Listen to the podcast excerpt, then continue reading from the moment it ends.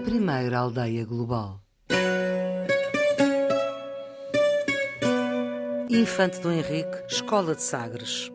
O infante Dom Henrique era o terceiro dos cinco filhos do rei Dom João I e da rainha Dona Filipa. Relatos, na altura, deixados por membros da corte, classificavam-no como o menos culto de todos. Sagres, o extremo sudoeste da Europa, é afinal o centro do mundo. Era na antiguidade um promontório sagrado que recebia divindades, os deuses dos mares. Era também o fim do mundo, sem qualquer Mediterrâneo. Tudo terminava nas falésias dos medos e da aventura. O próprio Miguel Torga dedica a Sagres um capítulo na sua viagem por Portugal para referir que o teimoso promontório de Esperança há séculos permanece ignorado junto de nós e as próprias ondas, cansadas de tão estranho absurdo, escavam nas ilhargas do rochedo e minam-lhe os fundamentos. Indignado, o mar português quer destruir o pesadelo ou, pelo menos, transformá-lo numa ilha onde não possam chegar peregrinos da impotência. Quer destruí-lo ou separá-lo de Portugal. Esta visão de Torga de uma outra faceta do Portugal contemporâneo contrapõe-se ao que ele chama o pedaço do chão que nos mandara ser inquietos e temerários. Este pedaço de chão é o mítico ponto de partida das caravelas portuguesas que trouxeram novos mundos ao centro do mundo. Pode ser avaliada como uma visão eurocêntrica. No entanto, ganhou uma dimensão que atravessa a história de vários séculos e na qual os portugueses deram o seu maior contributo e que, de certa forma, é personalizada no mito do infanto navegador. Durante a sua vida, o infante Dom Henrique foi responsável por menos de um terço das viagens que, com o patrocínio real, partiram de Portugal. Nenhuma delas chegou mais longe do que à Serra Leoa, mal atingindo depois o meio da costa da África Ocidental.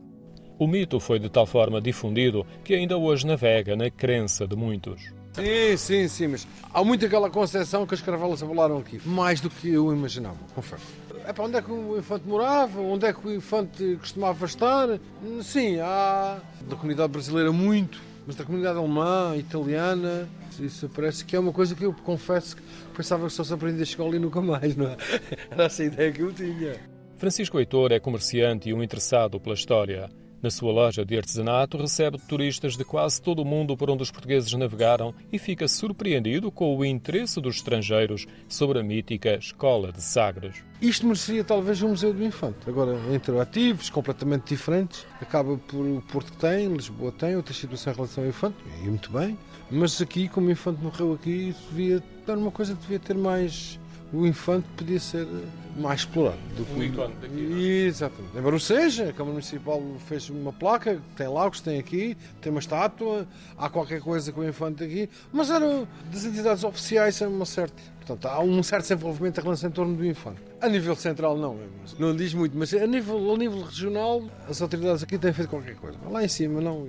Apesar de o rei Dom Duarte, seu irmão mais velho, lhe ter concedido um foral com o objetivo de desenvolver Sagres, tudo, no entanto, se resumiu à construção de uns modestos edifícios. Embora Dom Henrique tenha contratado um pequeno grupo de cartógrafos e astrólogos catalães, juntamente com alguns estudiosos judeus, não há notícias de, na altura, ter havido uma escola de navegação ou coisa do género, tanto em Sagres como em qualquer outro lugar. O infante vivia na Raposeira, uma pequena aldeia algarvia situada perto de Lagos. Apesar de tudo, Dom Henrique tem papel de destaque na história moderna foi ele o primeiro a promover o comércio de escravos oriundos da África Negra. O infante Henrique é uma figura destacada na história portuguesa e também controversa. São muitos os retratos que lhe fizeram e alguns não correspondem à imagem criada. Comerciante de escravos em Portugal, sempre ao lado dos vencedores e a única vez que perdeu, no ataque a Tanger, deixou o irmão como refém e não cumpriu a promessa de o libertar. Só saiu de Portugal por duas vezes e, mesmo assim, para uma distância que não foi além da costa norte de Marrocos. Na segunda viagem àquele país, como penhor da sua boa-fé, deixou ficar o irmão mais novo, Dom Fernando, refém às mãos do califa de Tanger. Porque a promessa foi posteriormente quebrada pelo infante Dom Henrique, o jovem Dom Fernando morreu no cativeiro em Fez, tendo o seu corpo sido suspenso pelos tornozelos nos muros da cidade. São várias as facetas negativas, mas a que vingou na literatura oficial é a do mentor dos descobrimentos, o navegador e a escola de Sagres. O infante morreu em Sagres em 1640, mas o gênio que lhe foi atribuído é relembrado apenas com estátuas e placas nesta zona. Algumas estão no Farol e na Fortaleza de Sagres, talvez o monumento mais relevante e também o mais procurado pelos turistas. É a Fortaleza, sem dúvida. Mas as pessoas vêm cá pela Fortaleza e vêm muito também pelo Farol. O Farol também é muito antigo, a Fortaleza é mais recente. É estes dois pontos formam um conjunto que elucida o motivo por que o promontório era o cenário preferido das divindades. O vento forte envolve-nos no corrupio de uma história que oscila entre a glória e o abandono, como é o caso da fortaleza, hoje abaluartada para a defesa dos canhões na zona de entrada. A porta das praças é magnífica. O túnel, que antes tinha uma porta levadiça, transporta-nos para o interior, amplo, com cheiro a mar e vista para as rotas das caravelas. Os baluartes nos extremos são mais recentes, da época de Dona Maria, e revelam a preocupação defensiva. Podemos subir ao topo, percorrer parte da muralha, mas é o mar, o som do vento e a rudeza das falésias que constituem a proteção natural de quase toda a área da fortaleza e que cativa o nosso olhar. Uma igreja solitária, toda branca, com um singelo campanário de dois sinos, está no meio do terreno. Nossa Senhora da Graça é padroeira e o seu estatuto evoca a antiga ermida mandada construir pelo Infanta. Esta zona ainda se chamava Vila do Infanta e foi arrasada pelo marmoto do terremoto de 1755. As ondas superaram a altura das enormes ravinas. Em memória do Infante, temos uma réplica de um padrão dos descobrimentos com o escudo das armas de Dom Henrique. A área central é ainda dominada por uma enorme rosa dos ventos. Tem 32 raios desenhados por pedras e terá sido construída no século XVI. Foi descoberta casualmente há cerca de um século. É mais um episódio da história da fortaleza que ilustra como oscilou na nossa história entre a epopeia e o abandono. A Rosa dos Ventos, mais conhecida e talvez a maior, com 50 metros de diâmetro, está em Lisboa, em frente do padrão dos descobrimentos. É encantaria de calcário liós negro e vermelho, fascina os visitantes e constitui um dos elementos mais fotografados por quem sobe ao terraço do monumento. É aqui, no padrão dos descobrimentos e na envolvência de Belém, que talvez encontramos os ícones mais fortes do mito da Escola de Sagres e do Infanta do Henrique. O padrão dos descobrimentos foi construído em 1940, envolvido pelos Jerónimos e é similar à Torre de Belém. Está em frente ao rio Tejo, a figura cimeira é o infante com uma caravela na mão e o olhar estende-se para longe, a pose do navegador.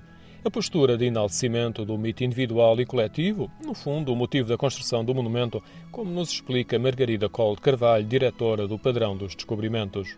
O padrão dos descobrimentos surge em 1940, a quando da exposição do mundo português. De uma forma geral, o recinto já estava pensado, os grandes pavilhões, as grandes referências que faziam parte desse certame e Cotinelli e Telmo e os comissários da exposição sentiram de alguma maneira que a exposição estava muito estática, faltava um sentido de partida. E conta-se que foi numa madrugada que, desenhando de uma forma muito espontânea, surgiu essa ideia eh, da caravela, de uma caravela apontado ao mar nesse sentido de partida, com aquelas figuras todas de forma ascendente e culminando à frente o infante do Henrique, portanto, a, a guiar todo esse movimento e a encabeçá-lo, e surge assim, portanto, esta ideia desta caravela, depois é, é tornada, não inicialmente, mas nos anos 60, é passada do gesso à pedra. Ela é talvez o maior ícone eh, dos descobrimentos aqui em paralelo com a torre? Sim, podemos dizer, de certa forma, desde 1940 e também pelo território em que estamos, pelo porto que existia, a presença da Igreja de Santa Maria e depois dos Jerónimos, há de facto aqui uma ligação enorme a toda a expansão e essas navegações marítimas.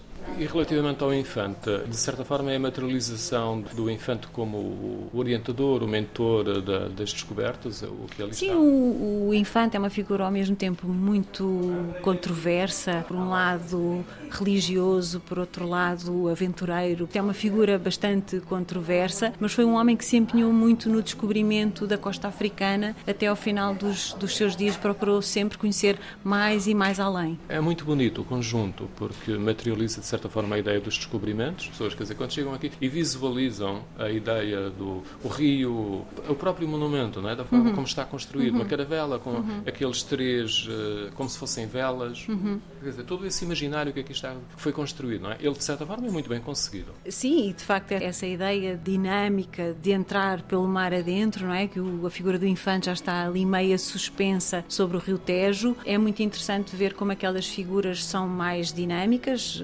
Foi muito interessante. Em 2016 nós tivemos uma grande intervenção de recuperação de todo o padrão dos descobrimentos e foi possível, através dos andaimes, promover também visitas com o público em geral. Foram visitas muito pequeninas, não era possível levar todas as pessoas, mas vimos o grau de detalhe com que as figuras são trabalhadas e a sua dimensão monumental face à nossa dimensão humana. A figura do infante, exatamente para ter aquela perspectiva de grandiosidade e de destaque, é muito mais alta do que as restantes figuras.